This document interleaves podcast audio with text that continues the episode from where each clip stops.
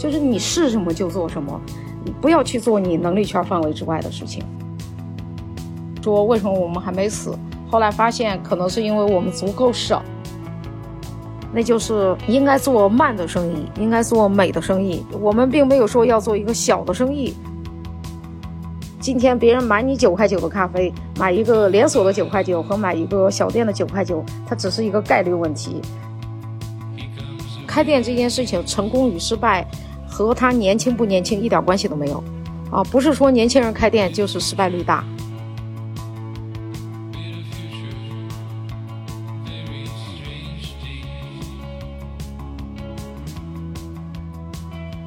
Hello，大家好，欢迎来到搞钱女孩，我是今天的主播陈雪，我是今天的主播小辉。今天采访我非常喜欢的品类就是咖啡，因为我本人是一个咖啡脑袋，差不多每天不喝就活不下去。而因为很喜欢呢，我去年还专门去学了咖啡师的培训。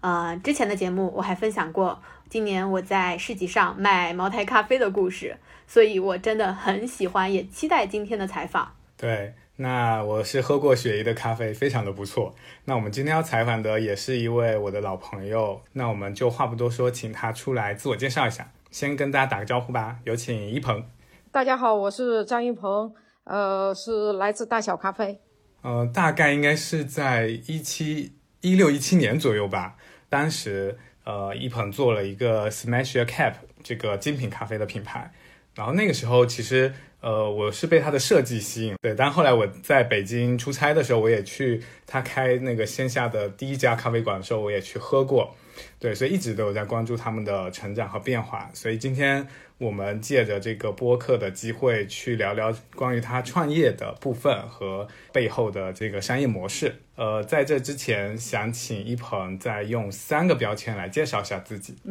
三个标签，呃，其实蛮多的，因为我通常在外面给大家自我介绍的时候，一般就说自己是卖咖啡的。呃，但是实际上，咖啡只是我关注的呃吃喝里头的一个品类。所以，我现在也经常告诉大家，我感兴趣的领域就是呃精品吃喝。所以，第一个标签儿，如果让我给的话，肯定是精品吃喝。呃，然后第二个的话就是呃生活方式，因为其实吃喝也是生活方式的呃重要组成部分。而且我们这几年以来，大小一直都在做呃内容方面的不断尝试，整体上也是希望能够从吃喝。向生活方式这个方向可以看一下。第三个标签就是比较个人的标签了，是因为我是其实比较 少有的是从这个南非上的大学，所以呃，我实际上对整个以南非为代表的整个非洲国家呃都是比较关注的。所以呃，就好像我一个朋友告诉我的一样，他说他对于非洲所有知识几乎都是从我的朋友圈看到的。所以就这三个标签了。原来你是非洲文化大使，是的。那呃，因为其实之前我认识你的时候，你已经在做那个精品咖啡这个方向了嘛？呃，当然你刚补充了说，因为你有很多南非的生活经历，所以我不知道说是不是呃，你的灵感有很多是来自于非洲的一些生活的体验，因为非洲其实是咖啡的原产地。呃，我觉得这里头我要这个稍微纠正一下，因为实际上 Smash Cup 那个品牌，呃，很多人很多人也都知道，包括现在去很多咖啡馆也都知道，但实际上它并不是一个咖啡品牌，它是一个南非如意宝茶的品牌。所以，呃，我的第一个创业实际上是 Smash Cup，但是它是一个南非如意宝茶的品牌。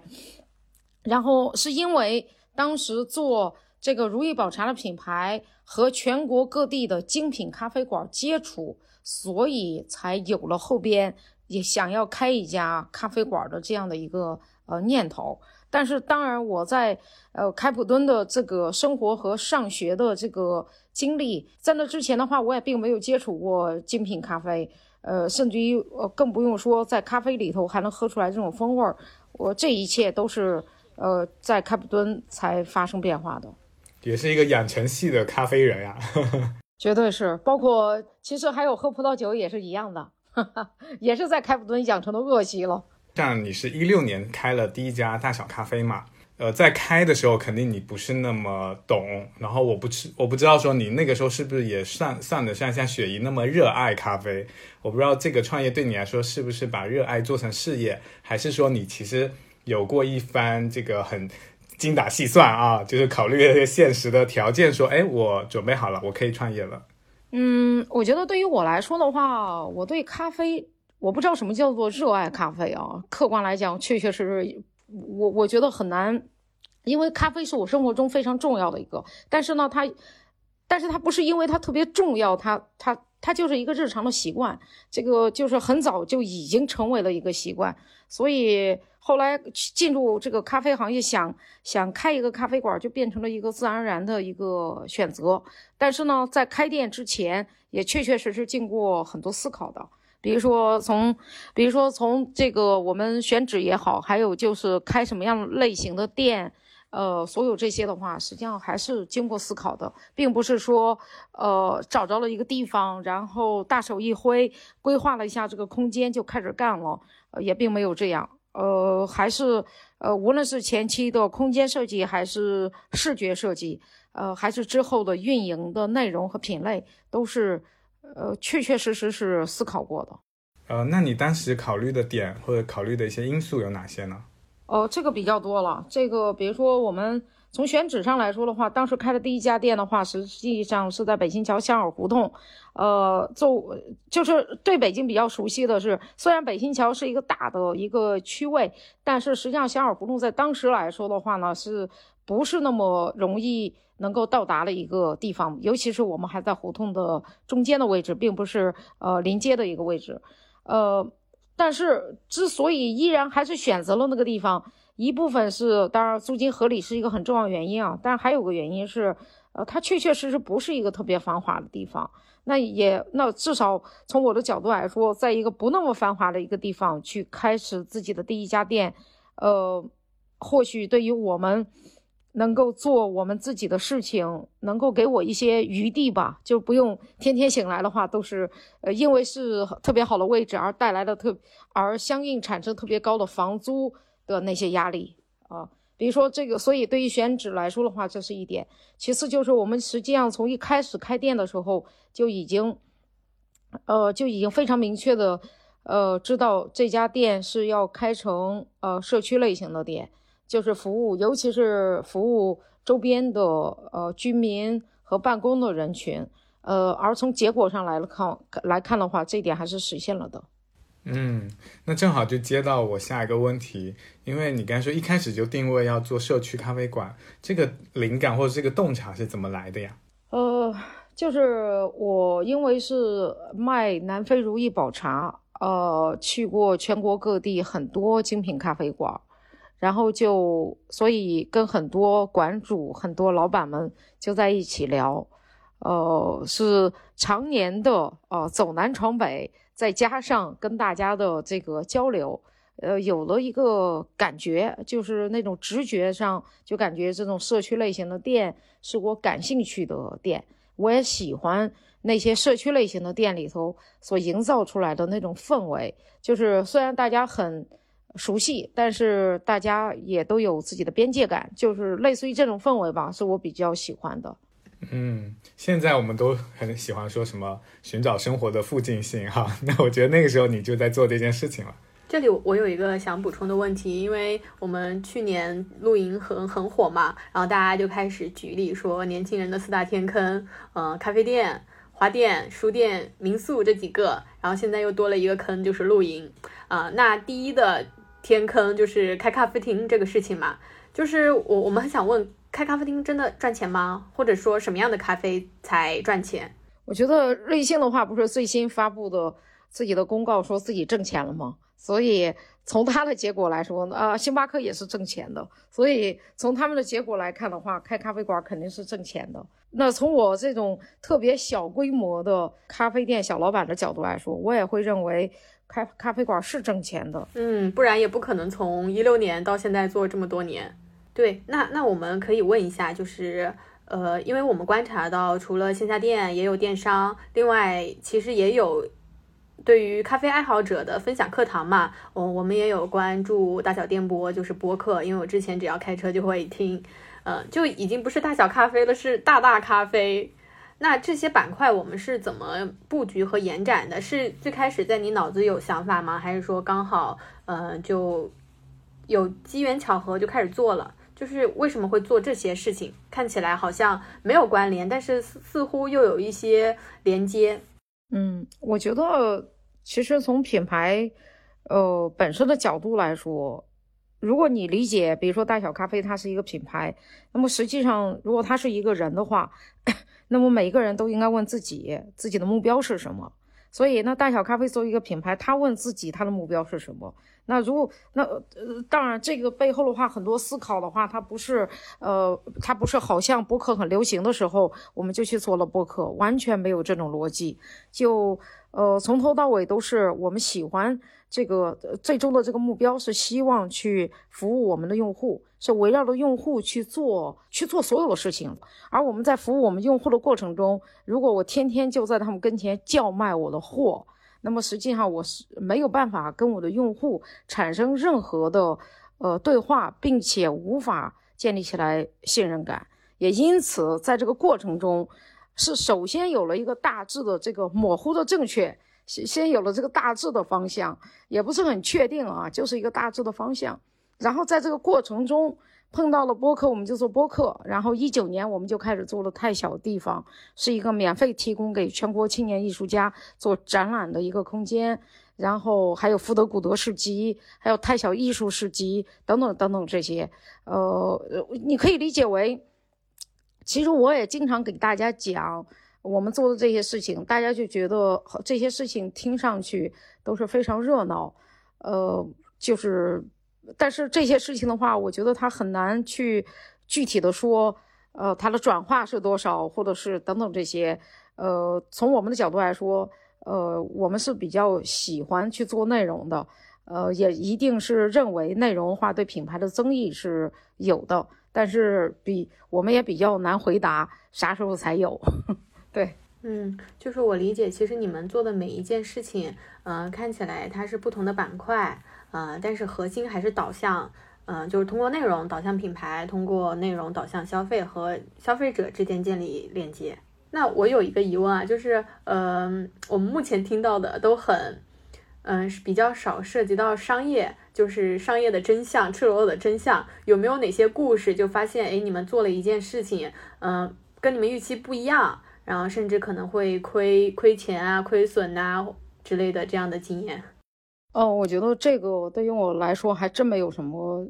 案例可以分享。倒不是因为我们做了决策都正确，主要是因为我们自己的规模比较小，没有说都已经亏钱了还刹不住车的，你知道吗？但凡一看势头不好，我们可能就刹车了。但是你说具体啥事儿，现在真想不起来。所以这也是小而美的一个优点，就是不会突然发现一个很大的漏洞，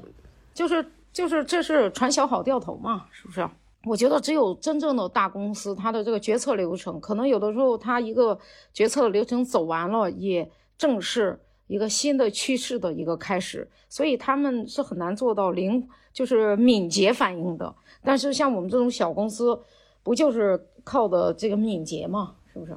哎，其实小而美这边我还想问一下，就是。呃，是不是创业对我们普通人来说，都是应该选择一些比较低成本、金融系的吧？你是不是会提前去算那个财务模型？就我们在创业的时候，是不是要去选择一个非常低成本？到底它要低到什么程度？我觉得客观来讲，这个逻辑的话，它不是这么算的。然后，而且我也想说一下，虽然我是学金融专业的，但是我实际上开第一家店的时候，是跟绝大多数人一样，是大脑一片空白。呃，也就是说，你并不代表你是学金融专业，你第一件事情就算它的成本，真不是。因为，我我也是后来在这个过程中，呃，也更了解了自己，就是我实际上是更适合创业，不太适合去做金融行业的。就是金融行业是更擅长你做成了一件事情或做坏了一件事情，它从你的这个财务上，它可以给你摘出来，从数字上给你推理出来。但是实际上创业这件事情，一切都应该是从自己的内心出发，你喜欢什么你就干什么，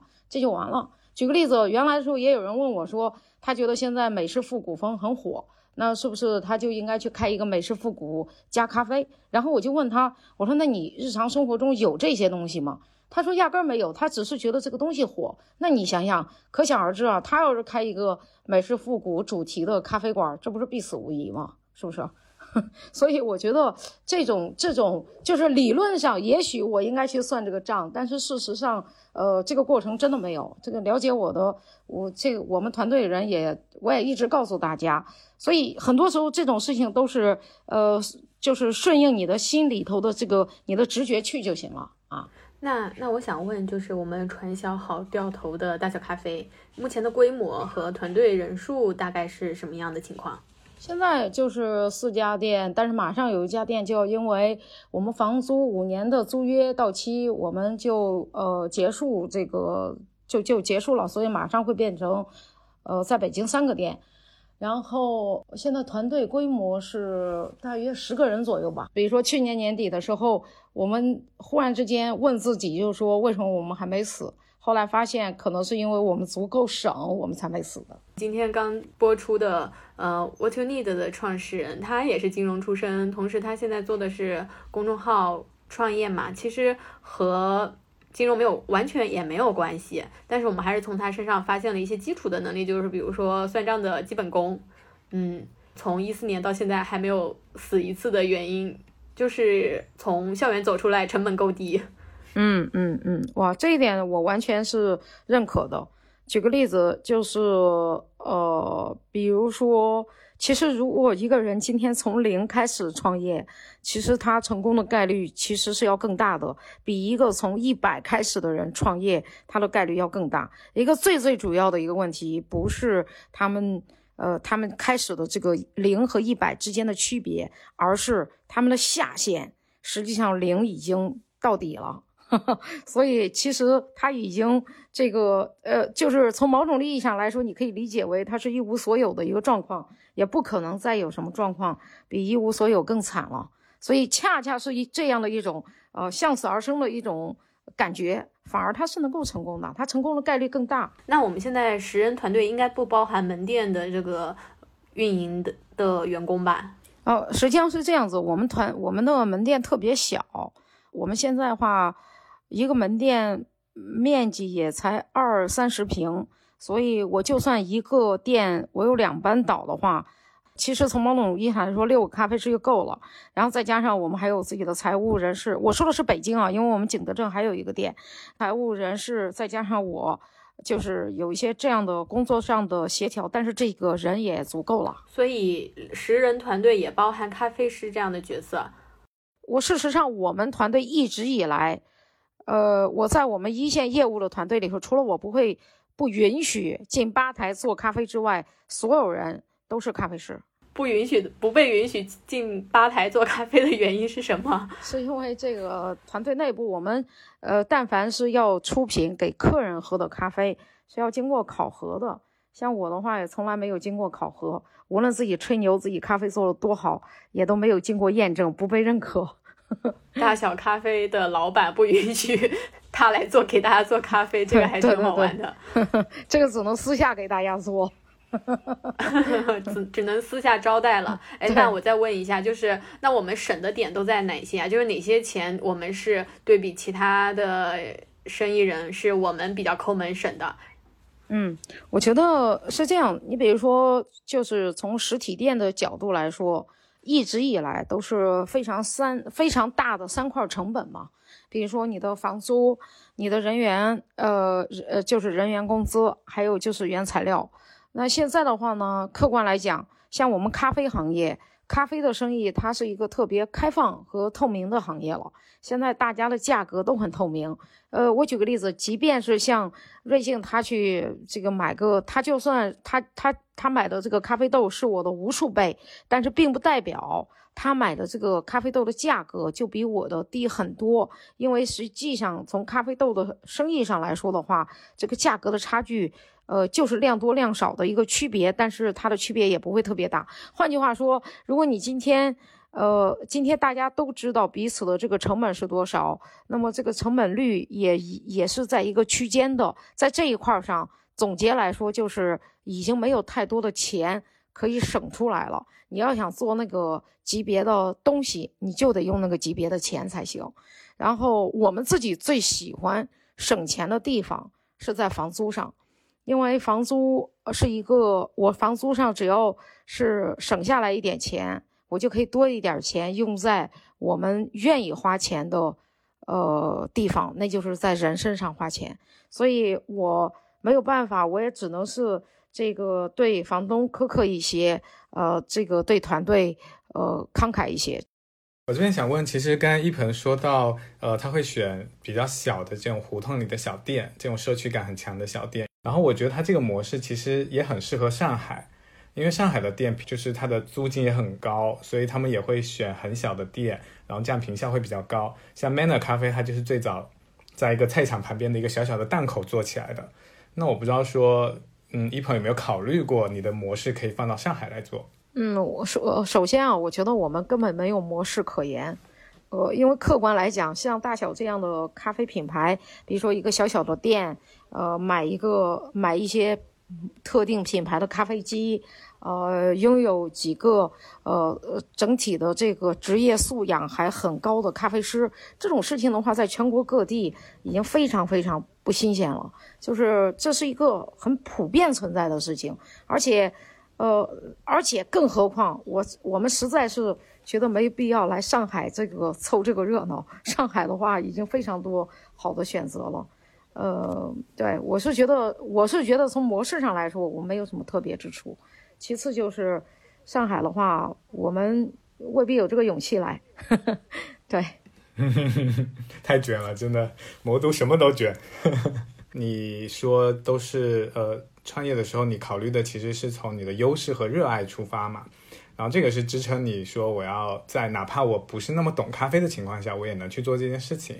呃，像我自己的状态是我没有办法那么那么有勇气，我只凭一腔热血和热爱我就能做。我可能会想说，我可能需要一些存款，我可能需要一些合适的伙伴等等之类的外在的一些因素组合起来，我才有那个安全感。嗯，所以当时创第一家咖啡馆的时候，那个契机，你确定说我可以做这件事情？你还记得是怎样一个场景吗？嗯，实际上这个想开一家店，在我开始做 Smash Cup 这个品牌之后没有多久，就已经有这个想法了。所以它实际上是一个一直都在思考的一个过程，所以也并没有说，哎，某一天跟同跟朋友一聚，完了之后一拍大腿就那么定了，呃，没有这么个时刻。但是这个这个事儿就是实际上是一直想做的。事实上，后来的时候，嗯，二零二零年年初，我们又开始做了另外一个呃品牌，是精品巧克力品牌，叫巧力可巧克力。呃，我我是在做这个品牌的时候，我翻了一些以前的我自己写过的一些东西，才发现。我在二零一五年的时候就已经确定了自己除了做南非如意宝茶之外，还要做精品咖啡馆，还要做精品巧克力。所以连我自己都想不起来为什么当初会有这样的一个 想法了，你知道吗？呃，但是之后我们做的事情就是那个时候写下来了这个事情，所以也有点我不知道，我就觉得，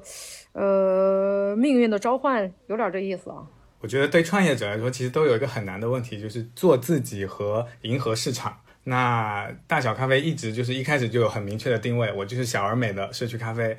但我不知道说过程中咱们有没有中间说要不要去调整一下战略啊，或者说我们要不要再增加一些新的板块啊等等，就是中间有没有一些这种呃波动的时候？我觉得首先啊，我们在开第一家店的时候根本就没有战略两个字。就是压根儿就没有战略。从开第一家店的时候就想做一个美的生意，但是它长长成什么样子，比如说是大是小，其实不是特别确定。而且在这个过程中，我们其实全部的过程中都在接受到各种各样的诱惑，就是那些看似是机会，实际上都是一些披着机会的外衣的一些诱惑。然后都会出现在你跟前，比如说有的人也会希望投资你啊，然后但是你需要回答，比如说一年开个几十家店，你打算怎么发展？还有你的开店的渠道应该怎么拓展？等等等等这些，呃，在过去，尤其是二零二二年之前，呃，尤其是一七年、一八年，那时候是非常疯狂的。呃，而且你们也知道，那个时候中国不，呃，尤其是北京这种投资的风气，或者是人人创业的风气，呃，就是是是非常躁动的一个状态。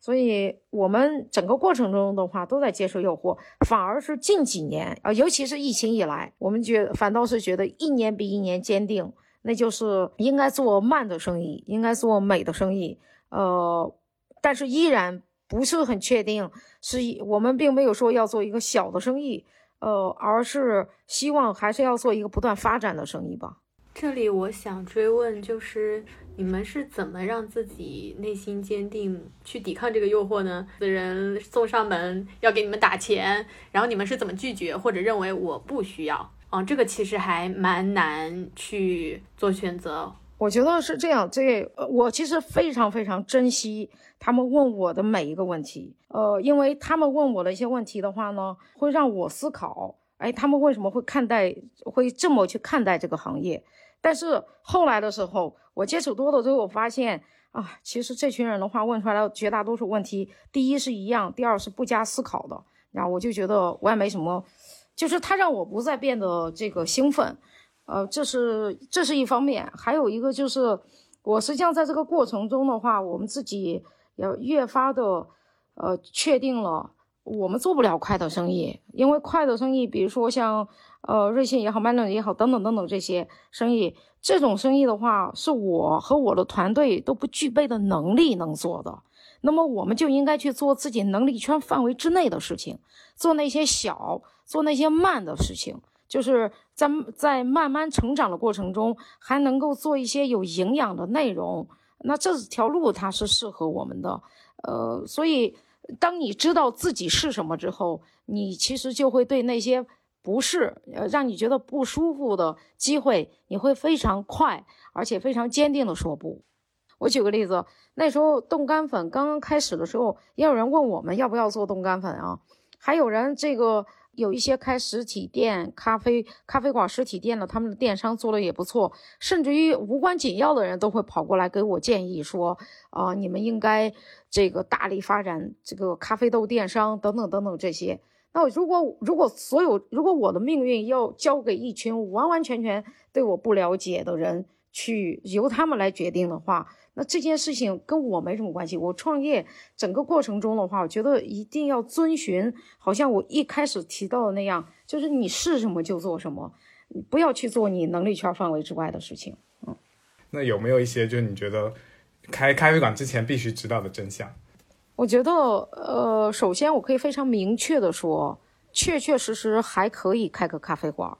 呃，但是有一些不可逆转的事情确实在发生，比如说，呃，我们都知道现在的话，在过去的几年的时间里，呃，虽然我们经历一个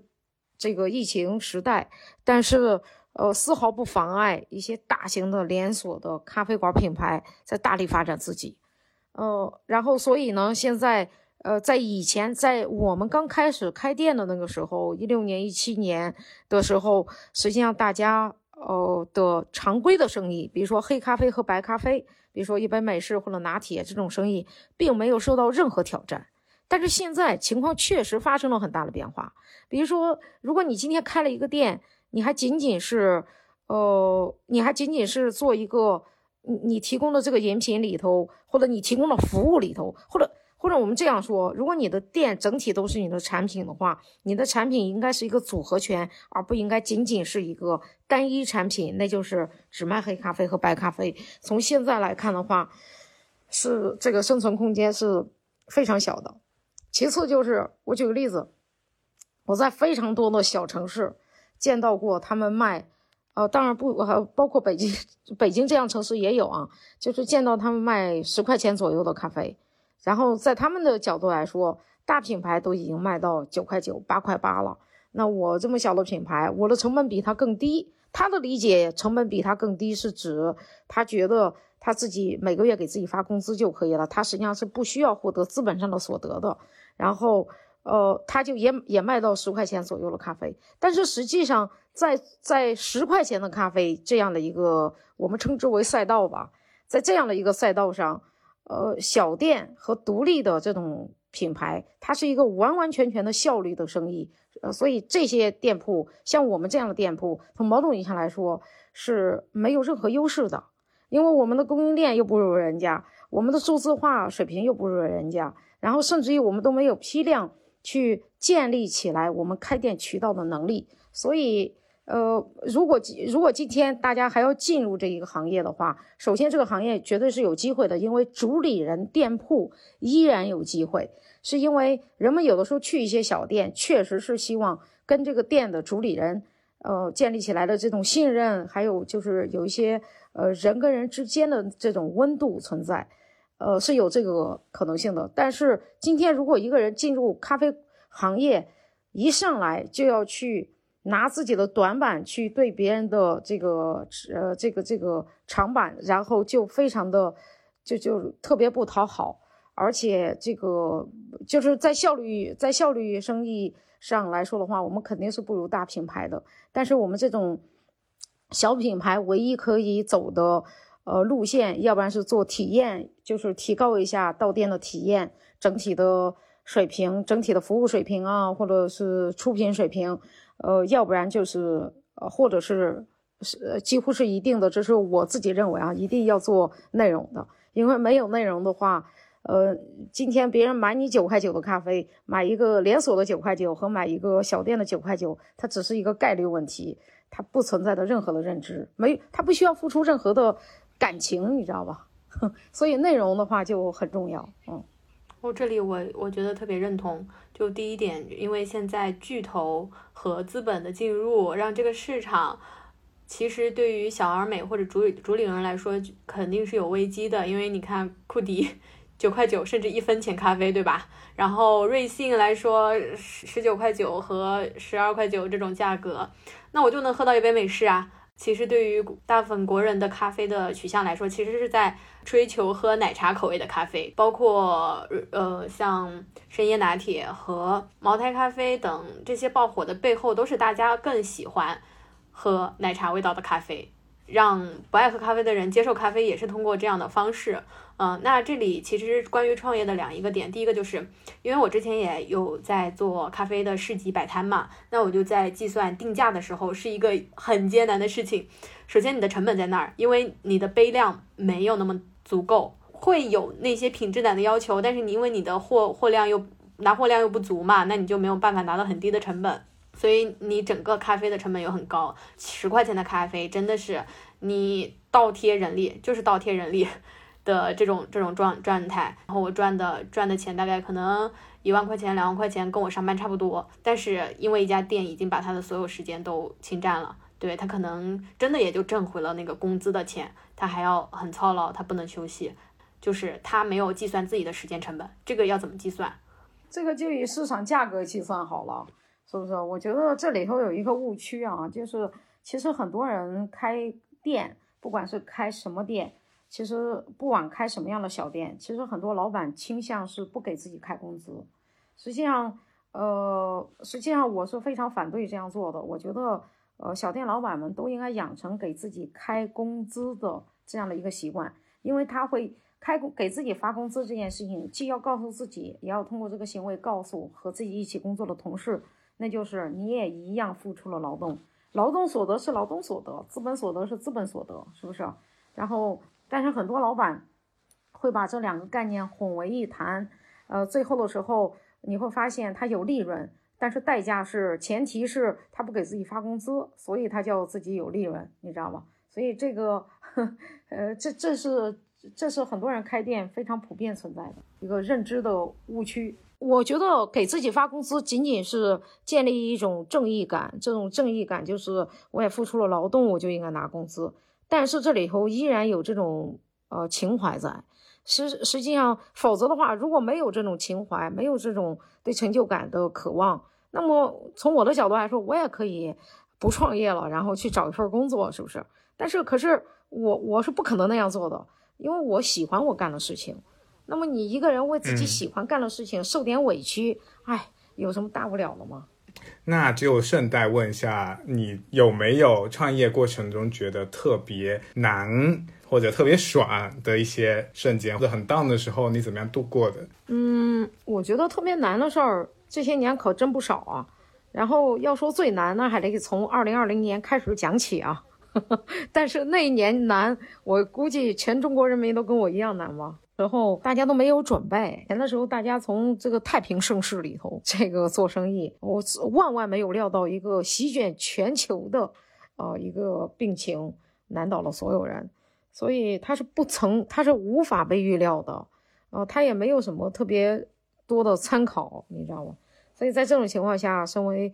这个创始人，你可不就得活下去，就得解决所有所有这些。那其实你又没因为没有准备，一切都得是从头开始，呃，还确确实实还挺难的。但是说实话，我现在再回过头来去想难的事情，我是觉得也没有什么记忆了。如果要说高兴的事情的话，这么长时间，说实话，我高兴的事情还挺多的，因为我们，呃，比如说，呃，像大小电波，我们的播客。两年多以来，每周都维持一个周更的一个状态，还建立起来了一个呃兼职的一个持续的稳定的兼职的剪辑团队。这个我还是就是是很有成就感的。还比如说像太小地方，我也很我也很高兴啊。比如说我们自己做那个展览，这么长时间以来一直也没有断过。呃，无论是疫情还是不疫情，我们都从来没有没有这个呃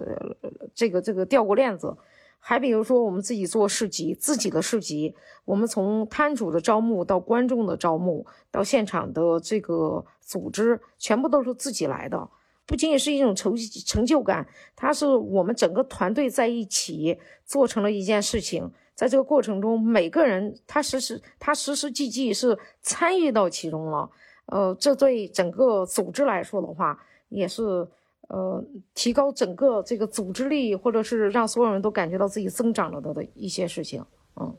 因为你在回忆这些难忘的瞬间、快乐的瞬瞬瞬间的时候，其实都是一些很小的事情，呃，可能就跟你说的大小咖啡就是小而美嘛，这些你生活中的这些小碎片，然后我就想，是不是就是喜欢这种小确幸的人就比较适合。如果年轻人还想要开咖啡馆的话，你会想要什么建议给到他们？我觉得首先第一点，我觉得开店这件事情成功与失败和他年轻不年轻一点关系都没有啊！不是说年轻人开店就是失败率大，也不是说那些好像在社会上已经有很多经验的人开店就一定成功。事实上，恰恰是这一群人，因为社会包袱太多，他反而成功的概率更小。所以这个这件事情就跟我们刚才提到的一样。就是是从零开始的话，成功率反而是更高的，而不是更低的。呃，其次呢，就是并不是说一件事情它小就代表它是美的，就跟你在高速公路上开车一样，并不代表你车开的慢，你就是必然的安全，绝对不是这个意思。因为你车开了慢的话，大家都在高速公路上，你可能成为那个最危险的分子。所以在这个过程中，我觉得每个人还是那句话，每个人自己。这个遵循自己的内心，想自己是什么就做什么。那我也见过很多人的话，确确实实大学毕业之后自己选择去开店，就开的挺好的，你不用呃，他们没有任何包袱，他们想做什么就就做什么。在这点上来说的话，我觉得我是非常尊重他们的。所以从建议上来说的话，就是真实，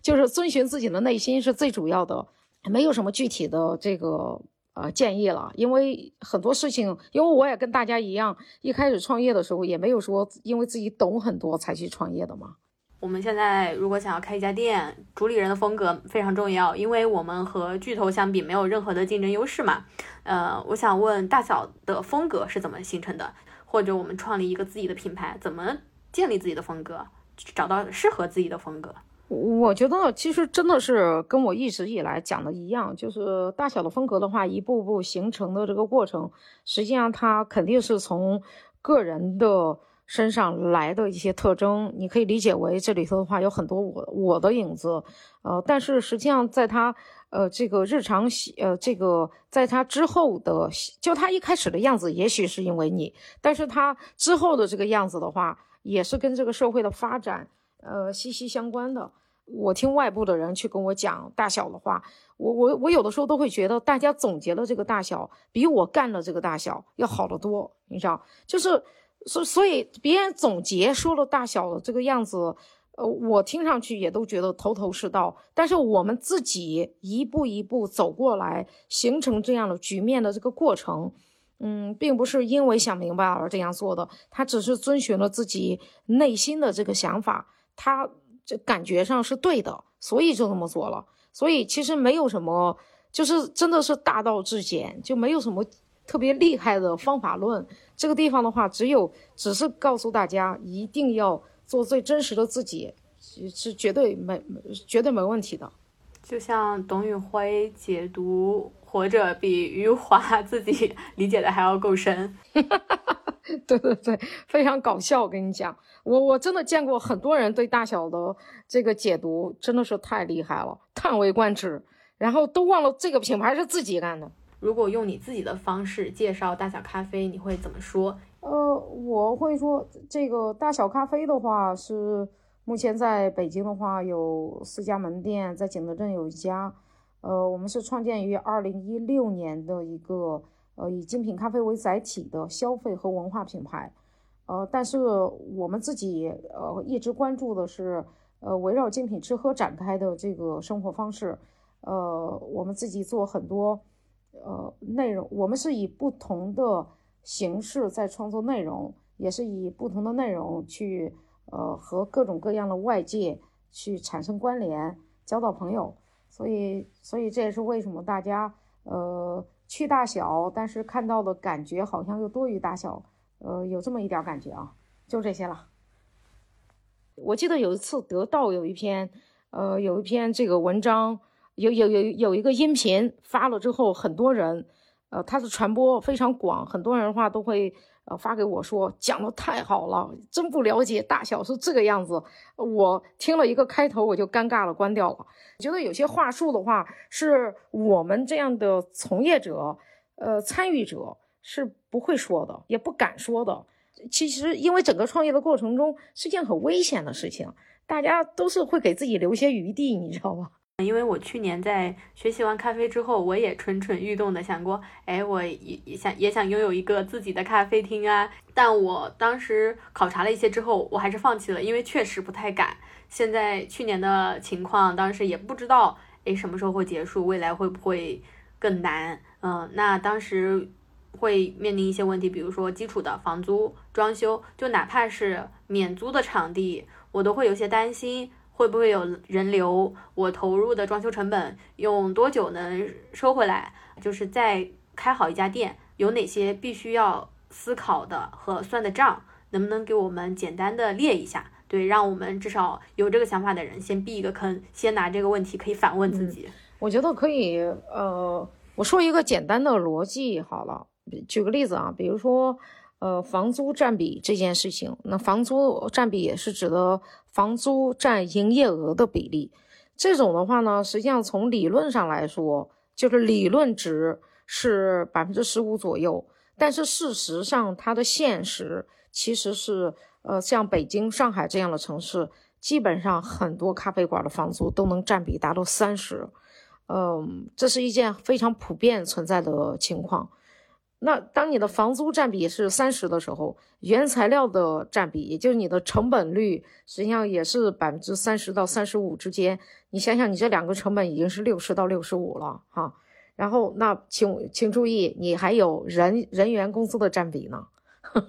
所以，人员工资的占比如果也算百分之三十的话，那么你只有百，你只有。你的成本这三个成本加在一起是百分之九十到百分之九十五，也就是说你的净利润水平实际上只有百分之五到百分之十。那么百分之五到百分之十的净利润水平是一个什么样的水平呢？我想说，这事实上是一个很健康的一个盈利的呃一个餐饮企业，或者是类似于就因为咖啡也是餐饮行业嘛，餐饮行业的一个盈利水平。比如说，如果你去看很多上市公司的。很多食品企业或者餐饮企业，呃，上市公司这样的企业的财务报表的话，他们的盈利普遍甚至于都是低于呃五到十这个区间的，呃，所以这几个成本比例的话，我觉得大家可以呃，根据这个比例来反推一下自己的营业额，然后来判断一下你找的那个店铺在那个区在那个区域能有没有可能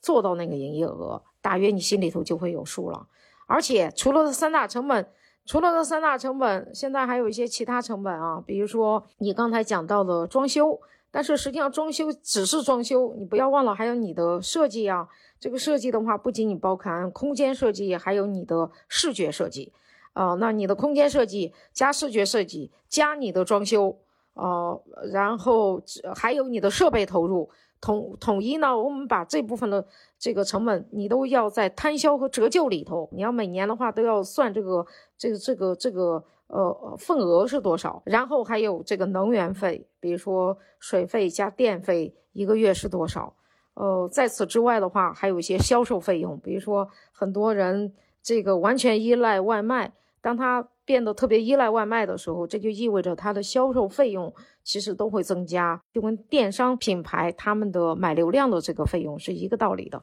它都是叫做这个销售费用。好，那么这几个，而且还有税。当然了，我们这个的话呢，可以先这个按下不表。但是光我讲的刚才的这几个成本加在一起，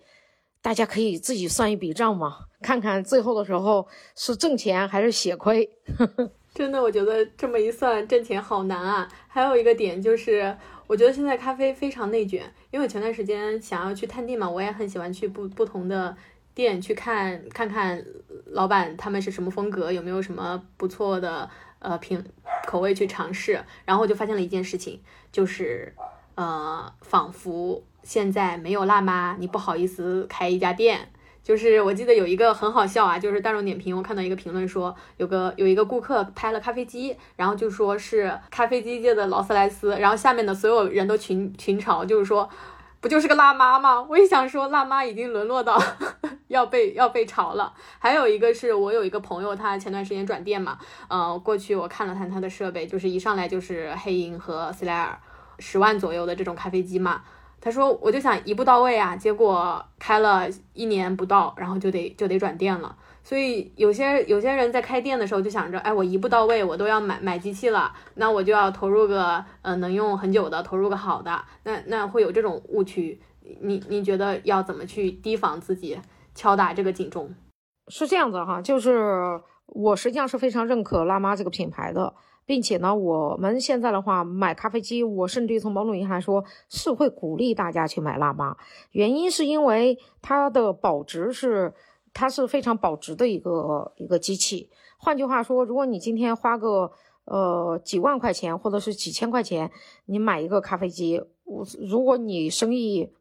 没有了的话呢，如果你倒闭的话呢，这个东西它就跟废铁一样，一点用都没有了。所以这个当然这是我自己的一个一个经验啊，呃，跟大家分享一下。其次就是，其实我见过更多的买设备的人。对设备的理解是很很好玩的。他们很多人会说，之所以要买贵的设备，是因为如果生意不行的话呢，大不了他们就把机器搬回家啊，就这样的话，他就可以在家里拥有最贵的一个一个一个摆件儿，你知道，一个一个玩具。然后这个感觉还是挺奢侈的。呃，就是很多人也是这么理解的。其实，呃，咖啡店你说的刚才卷，是指着大家在投入上的卷。但是，呃，这是我自己的一些经验，可以分享给大家。我觉得，呃，大家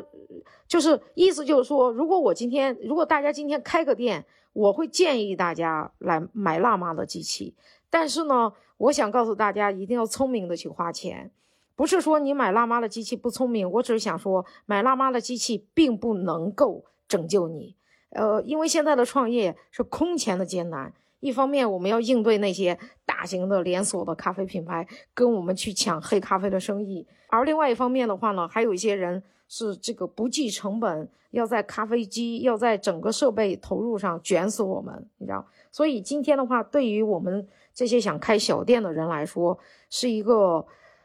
呃，是一个空前的艰难的一个时代。所以这个时候的话，你更应该思考一下，你的立身之本是什么？你的真实的地方是什么？把你。把你真实的地方放大，并且你比如说像我们一样，我们虽然是个咖啡馆，但是我们这么长时间，有好几年了，一直都在做博客也好，艺术展览也好。呃，然后我我我是觉得内容的话，它带给品牌的这个厚度是其他是你开很多店无无法比拟的。嗯，来自行业内行人的分享，我觉得刚刚有一个点很很有点心酸，就是买辣妈是因为它确实很保值嘛。呃，如果关店的时候方便转让，就觉得好心酸呀。创业到现在，你现在对“搞钱”这两个字有什么理解？或者说你对钱的认识有什么样的变化？因为我前几天还在给小辉发有一个流传的截图，一鹏可以听一听，感觉有哪个点比较有共鸣。在最近做创业嘛，然后深刻理解，就是说为什么很多 VC 或者机构招人都会要求对方有创业经验的，因为创业有因为有这几点区别。创业之前呢，大家会。关注技术性不性感，技术壁垒有多高？但是创业之后呢，大家会关注生意本身能不能赚钱，创始人能不能把生意做明白。呃，创业之前呢，会把财务数据都习惯丢给实习生，因为不喜欢分析嘛，觉得算账比较枯燥。但是创业之后，觉得算账非常重要。呃，做财务分析也不仅仅只是算账，而是自己公司经营的数字体现。嗯，第三点区别就是创业之前很在意老板、同事的评价，内耗极其严重。但是创业之后，觉得别人的看法和评价都不重要了，只要不影响搞钱，就不是主要矛盾。嗯，第四个区别就是创业之前下班后喜欢和同事去打游戏，呃或者喝酒。创业之后呢，无效的社交和娱乐少了很多，因为每一分钟都被折算成了机会成本。嗯，然后创业之后的成就感。其实，嗯，比当时多巴胺就是这种及时的刺激要强烈很多，就是更享受这种刚才一鹏提到的创业本身这件事带来的这个成就感。有哪个点你觉得非常有共鸣和有自己的体会？一个财务那一条吧。不过我是这样子，我其实从来没有给别人工作过，所以我没有创业前的感受。呃，因为所以对于我来说，创业。就一直以来就这个样子，呃，就是分秒分秒必争啊，还有就是，呃，要自己呃要看财务数据啊，呃，这些的话，就是这里头说的这些基本上全都有啊。呃，你觉得创业到现在，你自己最大的成长变化是什么？我觉得最主要的变化是，呃，对建立团队这件事情，呃，是是对建立团队这件事情的一个认识。之前的时候呢，不觉得，之前对团队没什么概念，但是创业时间久了之后，反而是更加认可了团队的价值。呃，组织能力的提升才是真正的提升，呃，其实跟自己的能力没有太大关系。就是我们节目常规的问题，一鹏你怎么看待“搞钱女孩”这个标签？其实我觉得，因为我是看到这个播客，我是觉得还蛮有意思的。呃，我没有什么特别的感受，我只是觉得从搞钱这个角度来说的话，现在方法还挺多的。呃，开店的话绝对不是最轻松的。我们今天已经足够了，我们这边没问题。嗯，感谢一鹏。嗯，好，好，好，嗯，再见。